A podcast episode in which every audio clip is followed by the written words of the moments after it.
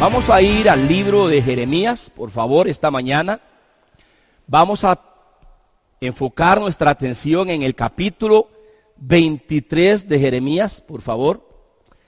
Jeremías capítulo 23. Desde el verso 9 al verso 40. Para los que están acá, por favor, mantengan su atención ahí. Y para usted que está en su hogar cómodamente ubicado, que nada lo distraiga, porque creo que es una palabra apropiada que nos desafía en medio de lo que estamos viviendo hoy. Y va muy dirigida a aquellos que profesan la fe cristiana, que se dicen ser parte de la iglesia cristiana. Por supuesto sé que el Espíritu de Dios va a tomar esta palabra y la amplificará y la llevará mucho más allá a los corazones también necesitados, porque la salvación es del Señor y es Él quien en estos días, desplazando la altivez y soberbia cristiana que podamos tener, no está permitiendo tener controles de cuántos están viniendo a la verdad y al conocimiento del señorío de Jesucristo. Y esto damos gloria a Dios para mantener un perfil humilde y si puede ser humillado, mucho mejor. Y hacer a un lado los números y centrarnos en lo que es verdaderamente esencial. La vida que agrada a Dios en la persona y señorío de su Hijo Jesús. Esto es maravilloso. Porque a nosotros nos gusta tener el control y Dios ha hecho que lo perdamos y no estamos en control. Ni los científicos están en control, ni los médicos están en control. Hay una carrera científica para ver quién gana. Eso es evidencia también de la arrogancia, del egoísmo humano y también ya se ven las peleas en cuanto a una solución científica para este presente mal que vivimos hoy de índole física y de salud. Vamos a ir a la palabra de Dios. Hoy voy a compartir algo muy interesante y le he colocado un título muy significativo, singular. Paja o trigo. Y más adelante vamos a mirar dónde es que Jeremías, el profeta, nos menciona eso. El concepto del verso 9 al verso 40 que nos tiene Jeremías hoy es amonestarnos y mostrarnos el peligro que hay de desechar la palabra de Dios. Por eso él más adelante va a mencionar paja o trigo. Pero permítame, porque este pasaje tiene su contexto y me gustaría colocarlo en ese contexto. Primeramente, quiero decirles hermanos que los pactos de Dios que Él dio a los hombres, a su pueblo Israel también, esos pactos contenían una variedad de promesas y de bendiciones maravillosas.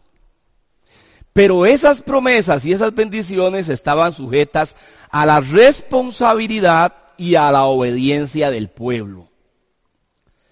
Sobre esta revelación divina que registra esos pactos, que registra la necesidad de la obediencia, que registra esas maravillosas promesas, que registra esas maravillosas bendiciones, esa revelación divina fue dada y quedó registrada por Moisés. Los profetas que luego Dios levantó ejercieron todo su ministerio sobre esa revelación escrita. Eso fue lo que a los profetas les sirvió muchos años después, durante sobre todo la monarquía, cuando ya se empezaron a levantar los reyes y ya Israel estaba establecida como nación en la tierra prometida, ellos ejercían su ministerio basándose en esa revelación mosaica de los primeros cinco libros y luego posteriormente los profetas escritores dejaron registrado otro pacto que Dios hizo con David, que tenía que ver con el pacto mesiánico o el pacto del reino del Mesías que Dios había prometido anticipando a estos, a estos aspectos, anticipando a estos aspectos, Dios entendía que el ser humano lo va a caracterizar también la desobediencia y el descuido. O sea, el pueblo de Dios tiene esas características, las tenemos. Una desobediencia y un descuido de los deberes y de las responsabilidades. Previendo eso y anticipando eso, el Señor entonces estableció algunas sentencias de juicio sobre su pueblo, sobre el pueblo. Si éste persistía en su maldad y en su desobediencia. Estas sentencias de juicio están escritas en Deuteronomio capítulo 4, 28, 29 y el capítulo 32. Y luego se añade también más en el capítulo 26. Algunos de estos juicios serían de orden natural, como la sequía, la enfermedad, las pestilencias, animales salvajes que iban a abundar en la tierra, hambrunas y pérdida incluso de población. Otras serían de índole de invasiones y de derrota en la guerra. Esto es muy importante tenerlo presente.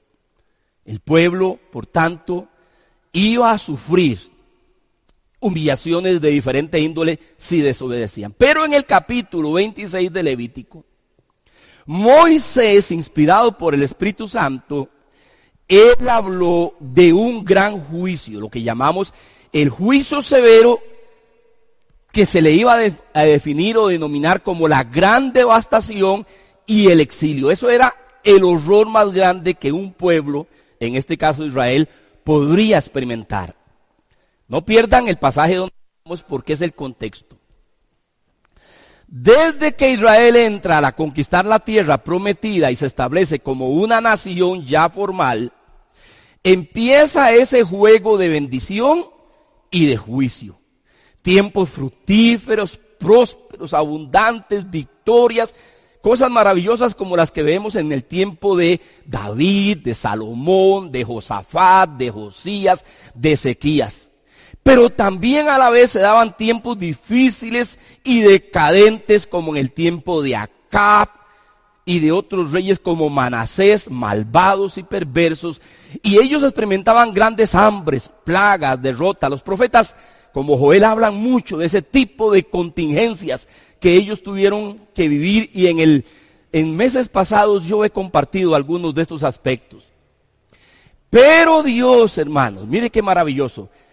Pero Dios en su misericordia y paciencia, voy a usar un término, les iba dando cuerda, como cuando alguien está pescando y le deja al pececito que corra, corra, pero ya está enganchado en el anzuelo. Entonces, para irlo poco a poco retrayendo, le suelta cuerda. Dios en su misericordia y paciencia le iba dando cuerda al pueblo como le está dando cuerda a las naciones hasta el día de hoy. Hasta que en el año 586 antes de Cristo se cumple aquella advertencia que había quedado escrita por Moisés y que luego Jeremías, que es el que vamos a estudiar ahora ahorita, le toca denunciar, advertir y ver sin remedio alguno su pleno cumplimiento la devastación y el exilio que ya había llegado. Ahora bien, aquí es donde viene la transición. El pasaje que vamos a mencionar, que está en Jeremías 23, verso 9 al 40, que es un dolor y una queja de Jeremías por el tipo de mensaje que estaba dando al pueblo, del cual ya lo vamos a ir analizando. Este pasaje que estamos mencionando aquí se es dado o proclamado en el año 587 antes de Cristo. Por favor, para mí es muy importante esto, los que estamos acá como los que están a quienes tengo el honor de que me estén escuchando y viendo. Un año antes de que viniera la devastación y el exilio, Jeremías pronuncia este mensaje en contra de los profetas del pueblo de Israel y de Judá. Un año antes, note esto. Por eso en el verso 9 leemos lo siguiente, ahora sí. En el verso 9, el profeta declara su dolor por el falso mensaje que los profetas estaban dando en contra de las santas palabras del Señor. Dice el verso 9.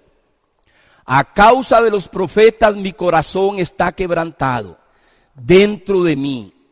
Todos mis huesos tiemblan y estoy como un ebrio. Y como hombre a quien dominó el vino delante del Señor y delante de sus santas palabras. Note, note cómo Jeremías aquí expresa primeramente un dolor por causa de algo que está pasando. ¿Qué estaba pasando? Viéndose ya toda la ciudad de Judá, en especial la, la capital Jerusalén, sitiada y rodeada de los ejércitos babilonios, un año antes, porque las incursiones y el asedio empezó un año antes de la invasión y el exilio total, la Biblia dice que Jeremías tenía un dolor y ese dolor era por causa de los profetas y que él se quedaba mirando las santas palabras de Dios por un lado y por otro lado se quedaba mirando y oyendo lo que los profetas decían. Está hablando de un contraste. Y esto es, como pastor responsable, que creo que es bueno que le advierte a usted. Déjeme decirle algo muy interesante que tiene una gran conexión, conexión con nosotros hoy en día. Note aquí lo que dice. Es un año lo que está faltando para que aquella profecía que unos 800 años antes de Jeremías Moisés había dicho. Y aún viendo la adversidad, la crisis, viendo el peligro, una amplia cantidad de ministros se levantaron en contra del mensaje que Dios ordenaba que se le diera a aquel pueblo. ¿No es similar hoy? La gente hoy busca otro tipo de alicientes en medio de la crisis. Yo estoy sorprendido cómo esta contingencia ha sacado a flote una inmensa cantidad de cualidades, tanto del ser humano en su condición natural, y como aún aquellos que profesan su supuesto cristianismo. Y es impresionante cómo los medios virtuales hoy lo que tienen son palabras muy similares y que ya las vamos a describir, que tenía y estaba sucediendo en el año 587 antes de Cristo cuando Jeremías está dando este mensaje. Entonces, en primer lugar, vemos el dolor del profeta constituyendo el mensaje correcto de la palabra. En segundo lugar, el profeta va a describir de forma rápida, sencilla, pero muy clara, la condición moral, la condición espiritual y social del pueblo de Israel. Dice en el verso 10, la tierra está llena de adúlteros a causa de la maldición. La tierra está desierta. Los pastizales del desierto se secaron. La carrera de ellos fue mala y su valentía no es recta. Note qué pasaje. Aquí describe asuntos morales y sociales. Debido al asedio ya no había producción. Las cosechas y la tierra se había secado. Había hambre ya y había sequía también. Nadie entraba ni nadie salía. Aún así, había una moral decadente. Por eso dice que la carrera de ellos fue mala y su valentía no es recta, porque sí había esfuerzo, sí habían deseo de ir para adelante, pero con una moral, o sea, esa, esa valentía y esa carrera que ellos tenían no era una valentía basada en la piedad y en la justicia divina, sino en ver de qué manera yo me salvo de la crisis y a mí no me va a llegar el asedio, ni me va a llegar el exilio, a mí no me van a llevar cautivo. Y es algo parecido que hoy tenemos. Igual el egoísmo, las carreras, las defensas, ya se empezaron a meter recursos de amparo para el libre tránsito. Algunos empezaron ya a ocultar, y es algo que estoy observando. La gente va a ocultar que están contagiados, para poder tener trabajo, para seguir su vida, porque no están dispuestos a ser guardados 10 días. Y si se contagia otro familiar más, son otros 10 días más. Es una cadena, por eso es que la gente va a empezar a ocultar que tienen síntomas o que ya efectivamente están contagiados. Esto en lugar de mejorarse se va a complicar más, porque es la conducta humana pecaminosa, porque tienen otro tipo de valentía y de carrera por otros intereses y no tanto por guardar y cuidar a sí mismo como al prójimo. En el verso 11 del capítulo 23 dice, tanto el profeta como el sacerdote son impíos. Note ahora de lo social y de la moralidad del pueblo general, ahora va hacia al liderazgo. Dice, el profeta y el sacerdote son impíos. Y aún en mi casa y es su maldad. Oiga, hermanos, se iban al templo a fraguar maquinaciones, a hacer negocios oscuros en la misma casa del Señor. En el verso 14 dice, cometieron adulterios, andaban en mentiras y fortalecían las manos de los malos. Ya vamos a explicar quién hacía eso. ¿Quién fortalecía la mano de los malos? En el verso 14 dice, me fueron todos ellos como Sodoma y sus moradores como Gomorra. Note Jeremías, hermano, decayó tanto Israel antes de la devastación y el exilio del gran juicio divino, que el profeta compara a esa sociedad del año 587 con Sodoma y con Gomorra, conductas de todo tipo de índole en el área sexual, material y económica de depravación. Y luego en el verso 23 al 24 el profeta dice, ¿soy yo Dios de cerca solamente? Dice el Señor, y no Dios desde muy lejos. Se ocultará, dice el Señor, alguno en escondrijos que yo no lo vea. No lleno yo, dice el Señor, el cielo y la tierra. ¿De qué está hablando aquí? Secretismos, vidas secretas, vidas ocultas. Aparentemente en público y con los demás somos expertos en las máscaras, en la apariencia. Pero ya en secreto, como la cosa económicamente se pone difícil, como la cosa laboralmente se pone difícil, y como yo necesito seguir comiendo fino, con cortes finos y tener todavía mi estándar de vida, necesito hacer algunas componendas en oculto, en privado, porque yo debo estar bien, aunque a los demás se los lleve el diablo. Esto es lo que estamos viendo aquí. ¿No le parece a usted 587 antes de Cristo y le sumamos 2000 Estamos hablando de 2587 años atrás. Y nos está hablando cómo la conducta humana no cambia, tiene patrones muy similares. En tercer lugar, ahora viene el grueso. En una diversidad de pasajes que los voy a ir leyendo apropiadamente, en tercer lugar, el escritor ahora, Jeremías, va a describir cómo eran los falsos profetas. Y quiero decirles algo. Si usted está interesado en discernir a alguien falso en estos días, me gustaría que que voy a aquí. Porque en estos pasajes que voy a leer del capítulo 23, hay un conocimiento del Espíritu Santo en la escritura apropiado para discernir las cualidades y características que tienen los falsos mensajeros y los falsos consoladores que vienen al pueblo de Dios en estos días y que está abundando más porque proféticamente esto va a abundar más que lo verdadero. En el verso 11 dice, el profeta como el sacerdote son impíos, aún en mi casa hay su maldad.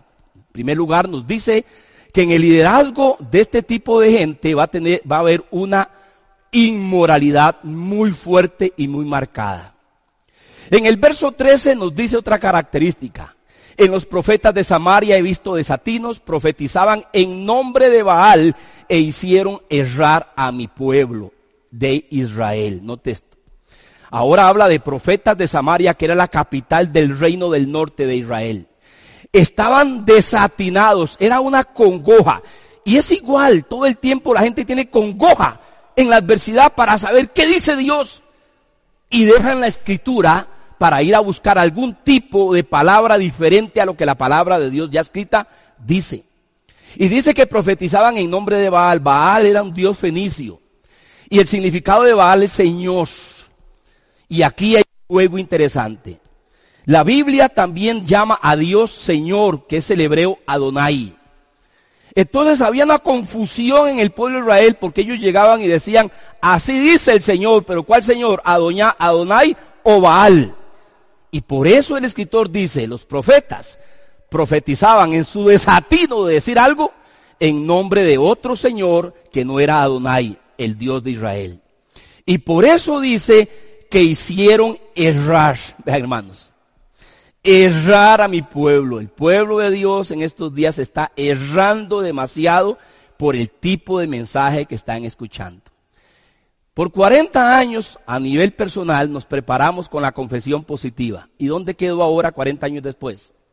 No ha servido para nada.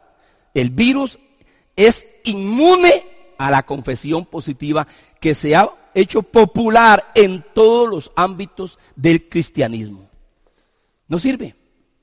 En el verso 14 dice, en los profetas de Jerusalén he visto torpeza, cometían adulterios, andaban en mentiras.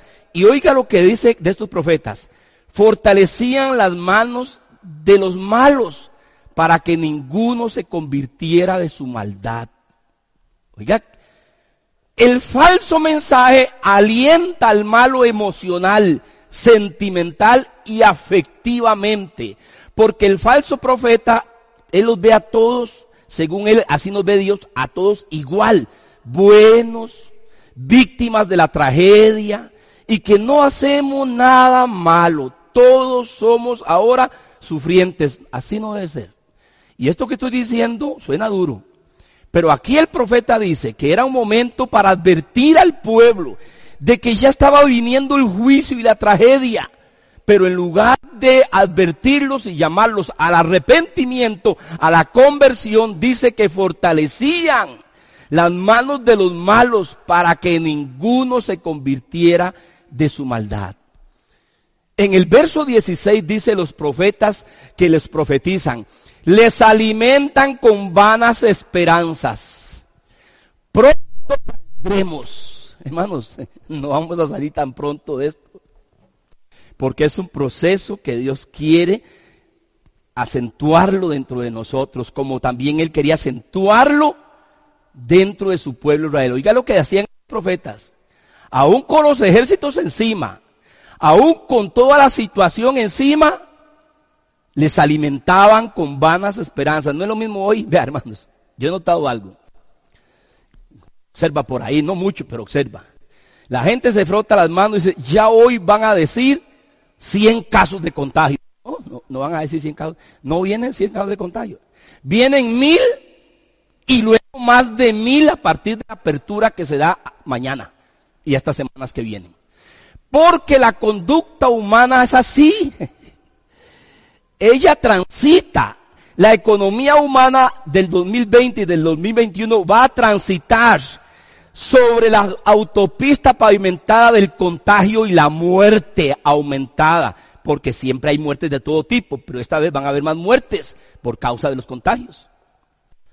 Y hay un grupo selecto de profesionales agotados, agobiados, que todos conocemos que son doctores y médicos por los cuales hay que estar orando. Esta es. Lo mismo dice, les alimentan con vanas esperanzas corazón, no de la boca del Señor. Aquí Jeremías está haciendo una diferencia entre la boca del Señor. ¿Cuál es la boca del Señor? Lo que Moisés reveló y que ahora Jeremías lo va a usar como su sólido fundamento. Y por apegarse Jeremías a las tantas palabras escritas de Dios, Dios le muestra a él lo que iba a venir.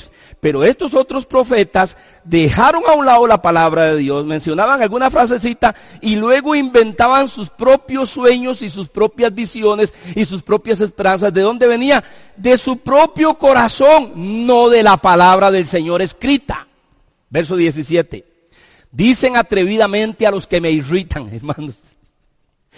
Dicen atrevidamente a los que me irritan. El Señor dijo, prosperidad tendrán. La palabra paz en Jeremías 23 viene del hebreo shalom, que significa prosperidad, bienestar, salud, comodidad, abundancia. Es una palabra inclusiva en el hebreo, la palabra paz. Entonces ellos decían, paz, prosperidad, abundancia van a tener. Y a cualquiera que anda tras la obstinación de su corazón le dicen, No le hagan caso a Jeremías. No vendrá mal sobre ustedes. Esto es lo que oímos hoy. Esto es lo que oímos hoy. Abran cualquier página de Facebook o vayan a YouTube. Están hablando, hermanos, solamente de que esto se para en diciembre. Esto no va a parar en diciembre. Ni los daños colaterales de esto va a parar en diciembre. No va a ser así. Economía, miren, en estos días hay propuestas que dicen no es pandemia. Muy bien, digamos que no es pandemia lo que vivimos. Vean, hermanos. No es pandemia y mire cómo está el mundo laboralmente, económicamente, socialmente y moralmente. No es pandemia. Si fuera pandemia, entonces ¿cómo estuviéramos, por Dios santo? Entonces la gente usa una terminología para tratar de evadir su responsabilidad y evadir realmente la realidad de lo que está sucediendo. si no es pandemia, y mire, apenas están empezando a volar los pájaros de acero. Y si no es pandemia,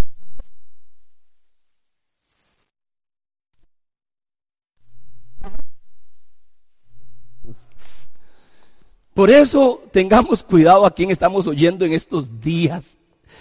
Verso 23, oiga lo que dice.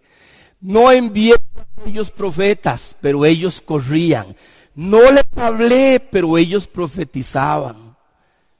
Dios habla a través de su palabra. Dios no habla a través de sueños y visiones antojadizos. Note la palabra que acabo de hablarle. Verso 25 al 27, yo he oído lo que aquellos profetas dijeron, profetizando mentira en mi nombre y diciendo, soñé, soñé, ¿hasta cuándo estará esto en el corazón de los profetas? Que profetizan mentira, que profetizan el engaño de su corazón. No piensan hace que mi pueblo se olvide de mi nombre con sus sueños, que cada uno cuenta a su compañero, al modo que sus padres se olvidaron de mi nombre por Baal. Jeremías le está diciendo, sus papás en la antigüedad, por haber recibido a otro Señor, me dejaron. Ahora ustedes están haciendo lo mismo porque están oyendo sueños falsos. Y visiones falsas. Soñé, soñé. En estos días están proliferando todo ahora sí salen hablando de que vienen más juicios. En el 2019 nadie decía nada. Algunos decían 2020, 2020, visión perfecta, porque ustedes saben que la visión perfecta en términos de, la vista es 2020, 20, 2020, 2020. La visión perfecta, esta es la visión perfecta que tenía Dios para este mundo, lo que estamos viviendo. Mis pensamientos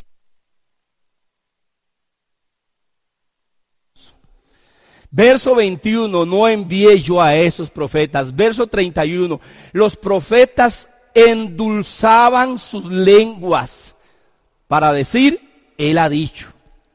Verso 32 del capítulo 23, los que profetizan sueños mentirosos los cuentan y hacen errar a mi pueblo con sus mentiras y con sus lisonjas. Yo no les envié ni les mandé y ningún provecho hicieron a este pueblo, dice el Señor. Hermanos, voy a decir algo muy fuerte hoy. La gran mayoría de los ministros y predicadores del Evangelio virtuales tienen lisonjas, no le van a hacer ningún provecho al pueblo porque lo que necesitan es dinero para su costosa estilo de vida y su millonario ministerio que han levantado. Número cuatro. En cuarto lugar, el Señor al mirar estas descripciones, Jeremías ahora dice, el enojo del Señor contra los falsos profetas. Él estaba enojado. Yo sé que hoy en el siglo XXI se nos ha enseñado hace ratico que ya Dios dejó de enojarse. O sea, ya Dios no se enoja. Es el gordillo panzón a quien le rascamos la panza ¿verdad? Un viejito medio dormilón ahí en su trono, le rascamos la panza y él nos suelta y queda derretido de nosotros a nuestros pies. Un tipo como Aladino, así, pero ya avejentado y mayor. Dice el Señor en Jeremías 23, 12, su camino será como resbaladeros en la oscuridad. Serán empujados y caerán en él, porque no traerá, porque yo traeré mal sobre ellos en el año de su castigo esto es terrible, hermanos. En el verso 23, verso, en el verso 15 del capítulo 23 dice, así ha dicho el Señor de los ejércitos contra aquellos profetas, he aquí me, he aquí que yo les hago comer ajenjos y les haré beber agua de hielo, o sea, amargura. Viene amargura para el que no se alinea con la palabra de Dios. Ahora están disfrutando, pero viene amargura. Porque de los profetas de Jerusalén salió la hipocresía sobre la tierra. La palabra hipocresía es alguien que es un tipo de artista, un actor, alguien que finge. Estos profetas son fingidos. Y hablan bonito, con la otra mano le están sacando la cuenta o la billetera o la tarjeta para que depositemos. Verso 16. Así ha dicho el Señor de los ejércitos, no escuchen las palabras de los profetas que los profetizan. Verso 19 al 20. He aquí que la tempestad del Señor saldrá con furor y la, y la tempestad que está preparada caerá sobre la cabeza de los malos. No se apartará el furor del Señor hasta que lo haya hecho y hasta que haya cumplido los pensamientos de su corazón en los postreros días lo entenderán cumplidamente. Vean hermanos, este versículo 19 al 20. Dios sobredimensiona el juicio que iba a venir del exilio sobre Israel, proyecta hacia el futuro para decir, el juicio que va a tener Israel es un tipo, una figura de lo que va a suceder en los postreros días, porque yo cumpliré los pensamientos de mi corazón. O sea que lo que Israel va a sufrir y sufrió en el año 586, la devastación y el exilio, es una sombra, un simbolismo, una figura, un tipo del gran juicio de orden mundial que va a venir en los tiempos finales como se describe en los capítulos finales de Apocalipsis, del 13 en adelante. Esto aquí es una visión profética de Jeremías. Y está usando esa situación para mostrar. Por tanto, hermanos, quiero decirles que lo falso se va a incrementar.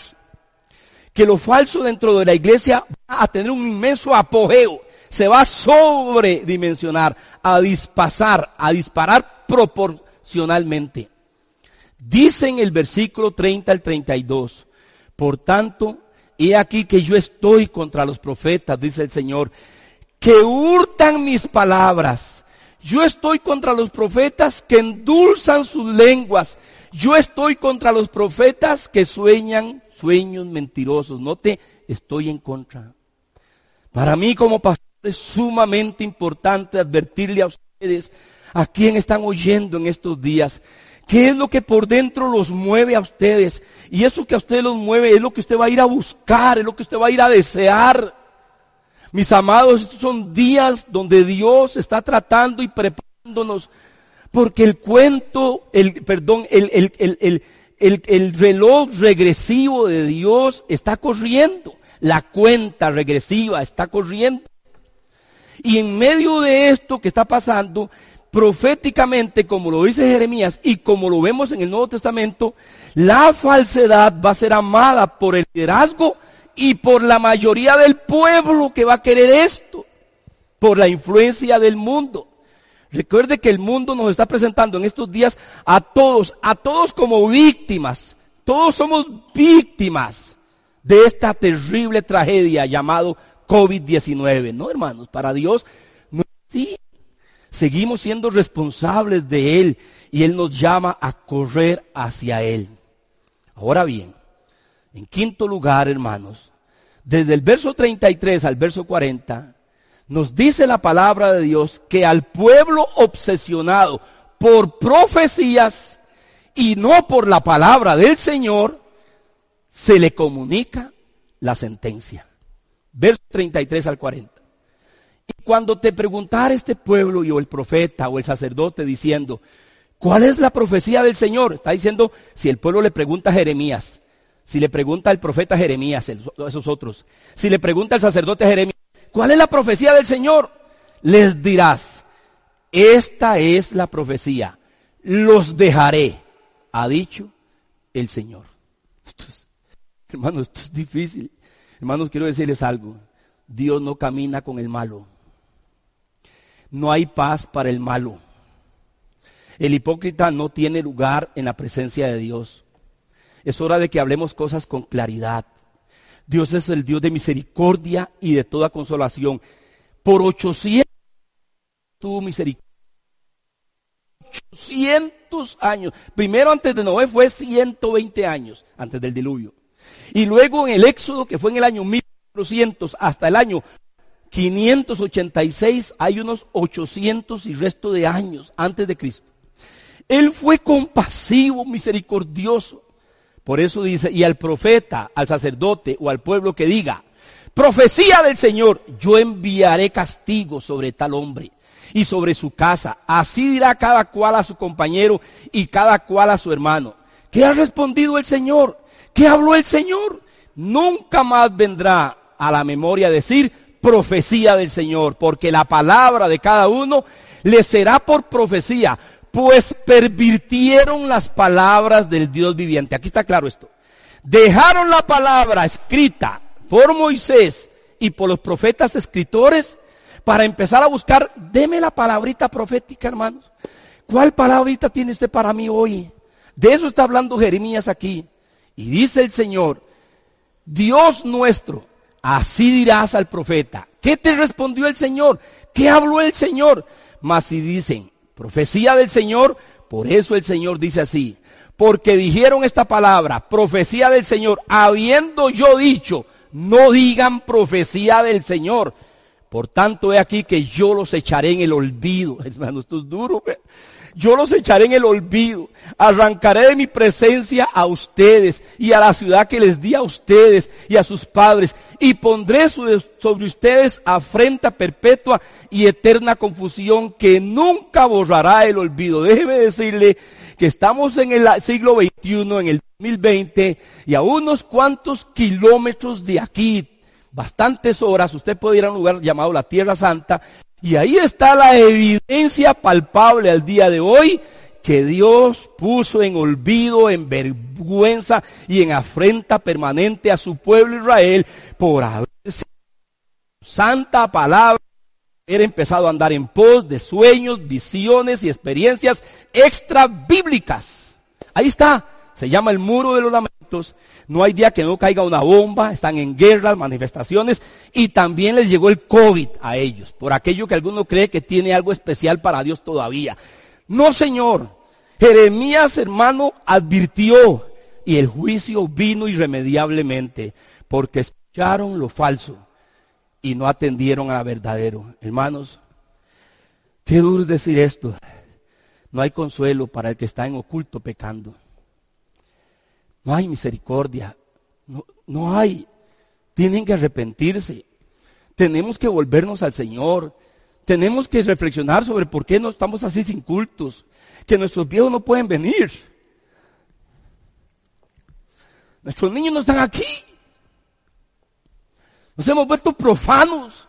Y seguimos peleando que nos abran las puertas del templo.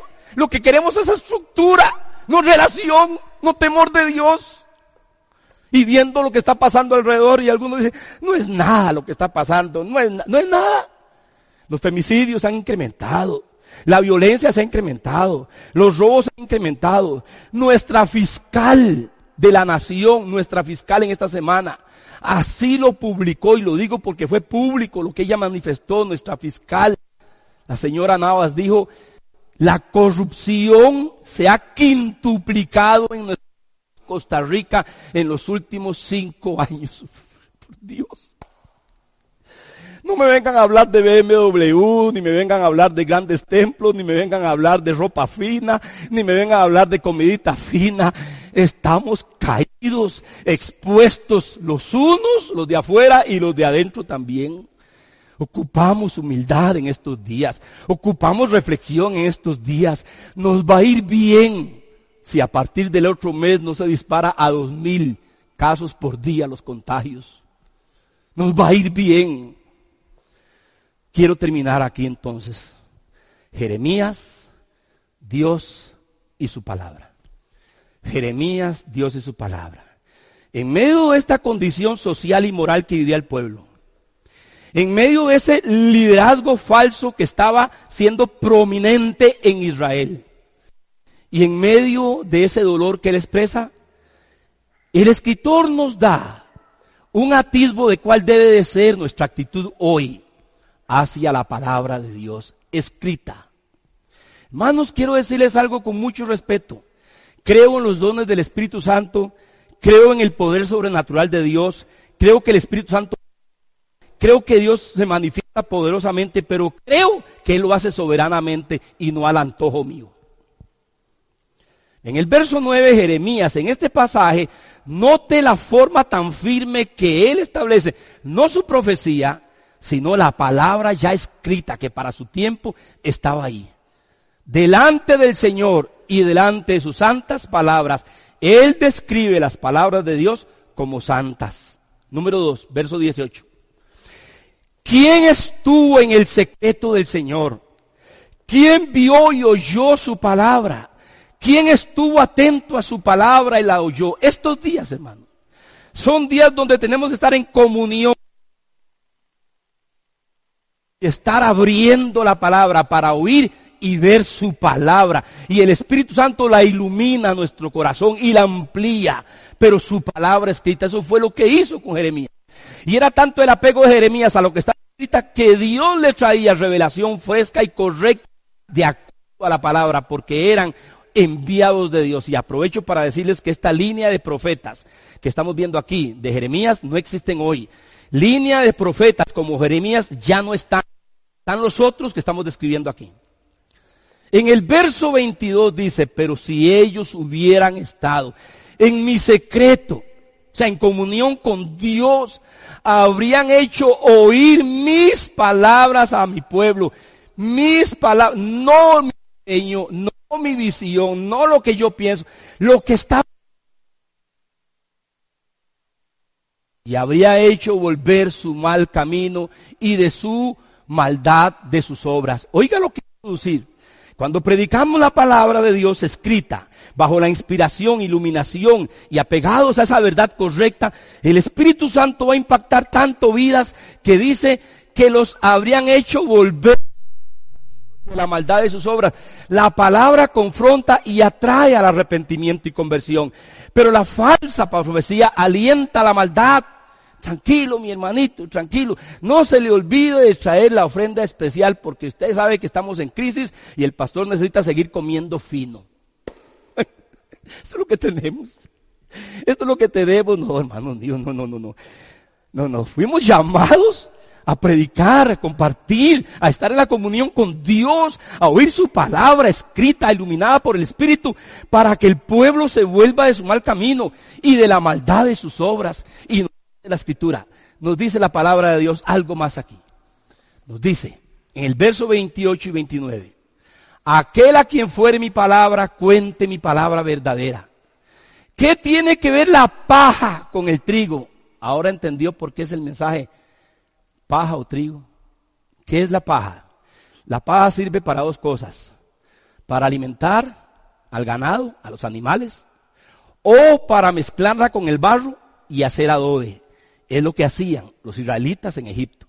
Y era lo que hacían nuestros viejos antiguos, aquí mismo, en nuestra nación Costa Rica y en mucha de Centroamérica y, y en el mundo, todavía en África, se usa todavía la paja como un amarre para el barro, para el adobe y construir las casitas de bareque o de barro, como queramos llamarle. Entonces Dios dice, la paja es aquel alimento para animal que lo están dando los falsos profetas. Pero el trigo era la base de la alimentación y lo sigue siendo hasta el día de hoy. Cuando se habla de trigo, se habla de pan. Se habla de pan de todo tipo y de toda forma. El trigo a nivel mundial es un elemento básico para la buena alimentación. Es básico. Una nación con buena agua y con buen trigo no perece. Y Dios dice, lo que es el trigo para ustedes es mi palabra. Los va a alimentar. Puede que el mensaje de sus servidores hoy suene grosero. Suene un poquito fuerte. Pero quiere usted tener al Dios del Salmo 91 y del Salmo 23, ame la palabra, pase tiempo en la palabra. Y por eso él dice, oiga lo que dice en el verso 28 al 29, no es mi palabra como fuego, dice el Señor, Y como martillo que quebranta la, lo único que va a quemar el pecado, el egoísmo y la maldad. Y lo único que nos va a quebrantar es la palabra escrita e inspirada, iluminada por el Espíritu Santo. Aquellos que buscan humillarse, a estar en la comunión, en sumisión al Dios verdadero. Por eso Jeremías dice, ustedes pervirtieron la palabra del Dios viviente, porque es la única que quema el pecado, que santifica también a la vez al ser humano, y porque es como un martillo que quiebra lo más duro. Esto es maravilloso. Necesitamos abrazar en estos días la Santa Biblia, sí, la Santa Biblia, comerla literalmente, meditarla literalmente, continuamente estudiarla, hermanos míos, con el respeto les digo, mucho de lo que se está dando hoy es paja. Un pasaje y luego anécdotas, experiencias, visiones, y tuve aquí, tuve allá, y Dios me reveló, y Dios me mostró, y percibo esto, y siento aquí, y siento, y lo que nos hicieron fue explicarle al pueblo el pasaje bíblico que mencionaron. Porque el pueblo quiere que se le sustente con falsas esperanzas como ya lo vimos que este mensaje nos puede desafiar hoy a todos nosotros y reflexionar exactamente cuál palabra estamos buscando. La palabra de las excitaciones que promueven y que surgen por causa de las contingencias que los hombres en toda la historia vivimos. No, no, es que yo, yo, yo sé lo que es el Salmo 23. Yo ocupo que me... No, no. Tienes que ir al Salmo 23 literalmente de rodillas en estos días. Y tienes que ir a cada parte de la palabra de rodillas y no buscar pasajitos, a leer libros enteros con piedad, con reverencia y con respeto, así como Jeremías, con reverencia delante de las santas palabras del Señor. Hoy estamos siendo desafiados, no solo a nivel del mundo laboral, económico, científico, social y de salud. Hoy la iglesia también está siendo desafiada Vamos a querer seguir en lo mismo. Vamos a volver a los templos para los shows, populismo, el espectáculo, el sensacionalismo. O es hora de que empecemos a decir, Señor, ¿qué hemos hecho? Porque el juicio está a las puertas. Vamos rumbo a ese gran juicio, como estaban ellos en el 587.